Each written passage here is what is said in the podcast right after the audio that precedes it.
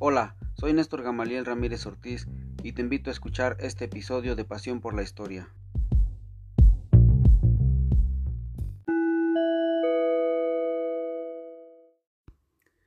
Cuando era niño y adolescente, pensaba que en mi pequeño pueblo no había ocurrido nada interesante.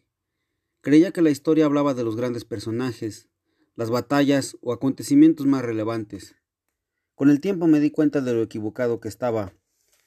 Comprendí que solo era cuestión de indagar en los documentos, en los vestigios materiales y en la memoria de los habitantes para comenzar a descubrir la historia de nuestros antepasados, de esa gente que caminó por la misma tierra que hoy pisamos.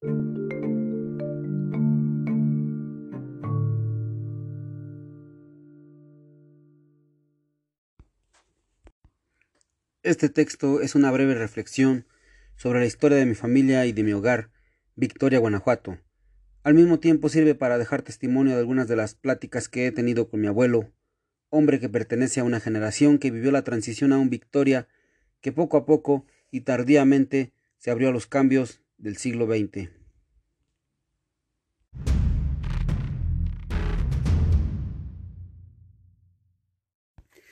En 1580, los españoles y sus aliados otomís establecieron de forma definitiva un pueblo en un pequeño, curioso y estratégico valle del occidente de la Sierra Gorda. Le dieron por nombre San Juan Bautista de Jichú de Indios. El valle intermontano era visitado por los chichimecas de lugares tan distantes como el antiguo Tunal Grande, donde hoy se asienta la ciudad de San Luis Potosí. Los recolectores cazadores habían transformado conceptualmente el entorno natural en un paisaje sagrado mismo que quedó marcado de forma ritual con las hoy famosas pinturas rupestres. Si uno mira en alguna de las múltiples formaciones rocosas que rodean el valle, podrá descubrir figuras caprichosas que echan a volar la imaginación. Es probable que la resistencia que los antiguos pobladores opusieron a los españoles fuera proporcional a la importancia que para ellos tenía este lugar. Eso explicaría el hecho de que antes de 1580 arrasaran por lo menos un par de veces el poblado fundado por los hispanos. Con el devenir de los años, arribaron personas de distintos orígenes étnicos y con diversos intereses económicos. Inevitablemente ocurrieron pugnas por controlar los recursos naturales. Los atropellos y abusos de los más poderosos fueron una constante en la vida cotidiana de los desprotegidos, quienes por su parte resistieron de diversas formas. Durante la época colonial y hasta bien entrado el siglo XX, una gran parte de los habitantes de la Sierra Gorda sufrieron un relativo abandono gubernamental. Jichú de Indios no fue la excepción. El primero de septiembre de 1847 comenzó una rebelión que trascendió en el ámbito nacional. El principal líder de aquel movimiento fue Eleuterio Quirós, personaje que probablemente era originario de una comunidad cercana a Jichú de Indios, lugar en el que por cierto ocurrió el primer hecho bélico. En aquella ocasión los rebeldes quemaron la cárcel y las casas de algunas autoridades. Los excesos, los abusos, el dolor y la muerte marcaron a la región por cerca de dos años.